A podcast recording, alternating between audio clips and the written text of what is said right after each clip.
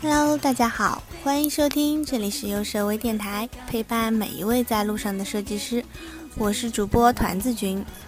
嗯，照例呢，首先向大家拜一个晚年，祝大家晚年幸福。呵 呵啊，不知道大家有没有每逢佳节胖三斤呢？啊，我是胖了好多斤啦。今天呢，我十分迫切想和大家聊一聊生活里遇到过那些让人无语的产品们。话说，就在昨天，当我正舒服的在沙发里看电视的时候，突然很想喝水。于是呢，我就左手零食，右手遥控器的去拿水，结果呢，就是很悲剧的把水给洒了。于是我就急忙找抽纸啊，不巧旧的抽纸用完了，只好拆新的。我就吭哧吭哧的打开新的抽纸，嗯，大家都知道的，抽纸的设计呢是在面上画出一条虚线，你沿着线撕开就好。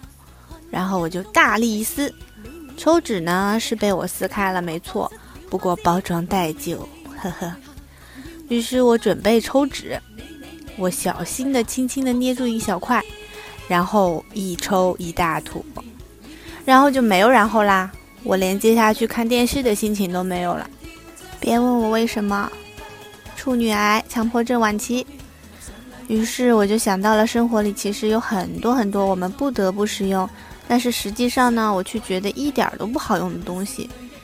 啊，比如说手机上的某社交软件。当我在刷朋友圈的时候，突然听到熟悉的叮当声，然后我就纠结了：我到底是退出圈去回信息呢，还是把这文章看完了再去回呢？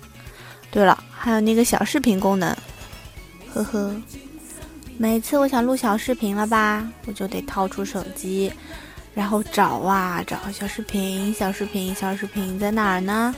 哎，算了，好玩的事儿已经过去了。嗯，